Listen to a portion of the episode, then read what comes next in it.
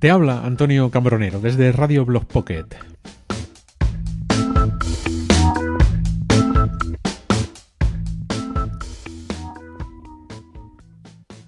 Como sabes, el próximo 25 de enero del año que viene, de 2018, se cumple el decimoséptimo aniversario de Blog Pocket, mi blog, mi proyecto eh, principal.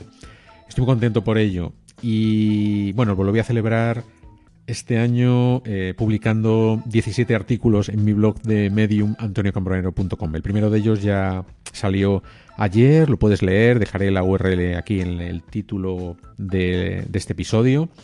Y es muy interesante porque, bueno, pues describe eh, cómo era la blogosfera en 2003. Algo muy parecido a lo que estamos haciendo en Anchor. Un grupito de amigos con mucho entusiasmo y que desean o su principal objetivo es divulgar el medio. En el, en momento, pues los blogs, naturalmente, donde eh, casi nadie eh, sabía lo que era aquello, ¿no? En, España, tanto en España como en, los países de, habla hispana de como Argentina, México, etcétera, pues no, se sabía lo que era casi un blog, ¿no? Bueno, no se sabe casi ahora lo que es, se va a saber en, en 2003, ¿no?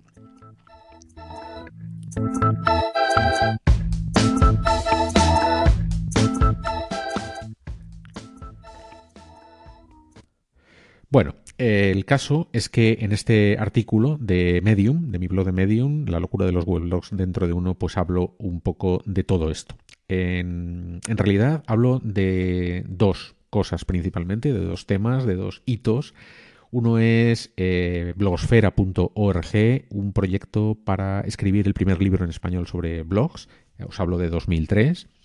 Y en ese proyecto interveníamos gente como Evaristo Babé, Gemma Ferreres, eh, que por cierto mm, eh, publicó o, confeccionó un wiki que se denomina historia de los blogs.com, un wiki muy interesante que abarca el periodo de la historia de los blogs entre 1999 y 2005.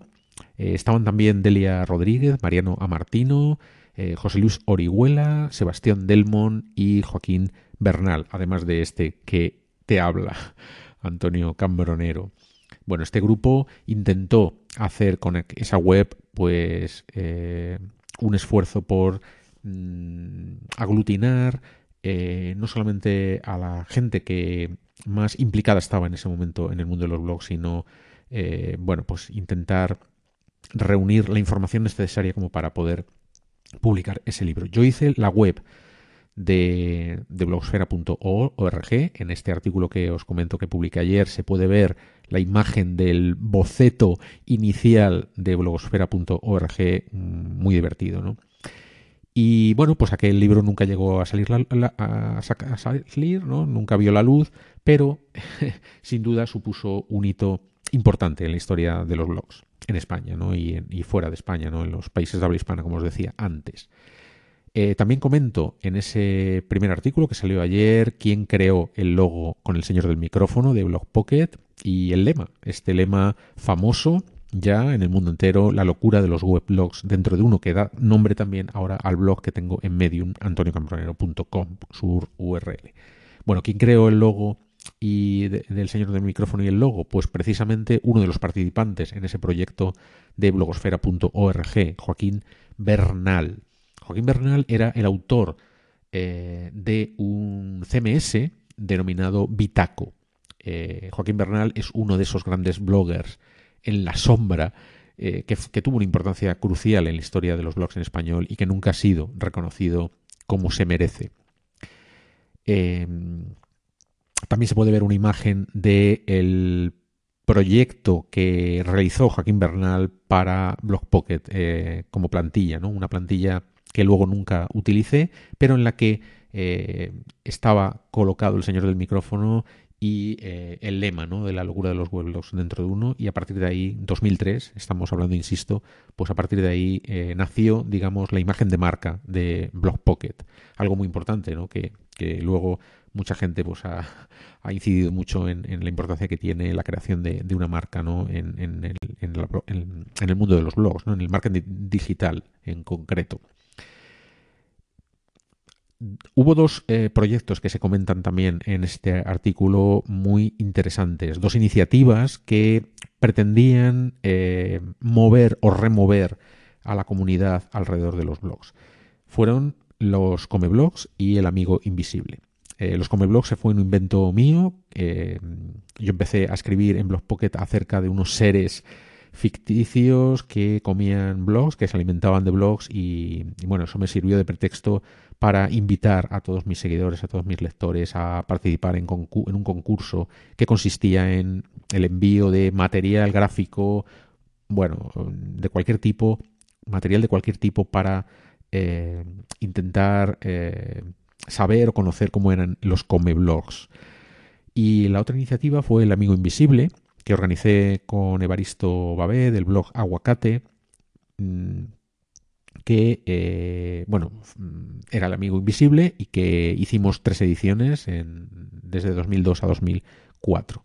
Y a raíz del amigo invisible, que era, bueno, se trataba de emparejar a, los participantes y, bueno, pues eh, lo típico del amigo invisible, uno tenía que regalar eh, a su pareja algo, digamos, mm, que se pudiese eh, enviar a través de la aplicación que yo programé en PHP, ¿no? Pues podían ser imágenes, archivos sonoros, textos, etcétera. Y además de, bueno, que la gente se volcó realizando cosas verdaderamente maravillosas, pues eh, hubo, pues eso, una creación de la comunidad alrededor de los blogs muy importante en ese momento. Eh, a raíz del amigo invisible yo conocí a Raúl Ramírez de Ixopixel, un mexicano que por aquel entonces se hacía llamar Buarnet y con el que luego, pues eh, como ya podréis leer si queréis y si os interesa en sucesivos artículos ¿no? que veis sacando en Medium, pues hicimos muchas iniciativas juntos.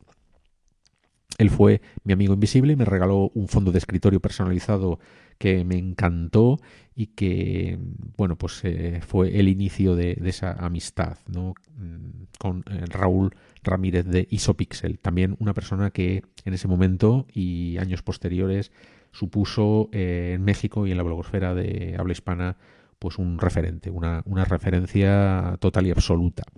En fin, todo esto es lo que cuento en mi blog de Medium, en este primer artículo titulado pues eh, titulado mm, Aquellas divertidas iniciativas de 2003, el año que Gemma Ferreres definió como el momento dulce de la blogosfera. En ese año eh, iniciaba su blog eh, Ignacio Escolar, que ahora es el director del diario.es, y también nacía Microsiervos como fusión de hiperespacio.com y microsiervos.org, y portales como Blogia y fílmica, mm, por poner algún ejemplo. Todo esto lo podéis leer, ya digo, en el wiki, eh, la historia de los blogs.com, un wiki que, como he, indicado antes, eh, implementó mm, Gemma Ferreres, otra de las pioneras y eh, impulsora de, la, de los blogs en España en esa época. En fin, todo esto es lo que os quería contar eh, por ahora. Ya os iré anunciando mm, los sucesivos artículos de, esta auténtica historia de los blogs. Los blogs no han nacido ayer ni antes de ayer, han nacido, nacieron en, en, en 1999 o por ahí. Y Gustavo Arizpe, que es otro de los pioneros de, eh, mexicano, eh, creó su blog en, el 97 o por ahí. O sea que estamos hablando de muchos años atrás. Eh, los blogs no lo, han creado los, mm, profesionales del marketing digital, ni mucho menos. Lo creamos, lo crearon unos mm, innovadores o, entusiastas de la tecnología, sobre todo, que en aquel momento eh, por internet y que eh, vimos algo que podía suponer una auténtica revolución, como luego se demostró, la revolución de los blogs. Así que nada, eh, esto es todo lo que te quería contar por hoy. Te hablo encantado como siempre, Antonio Cambronero. Saludos cordiales. Bueno, Me fui de sintonía. Esta sí que es la sintonía de Radio Blog Pocket. Nos vemos.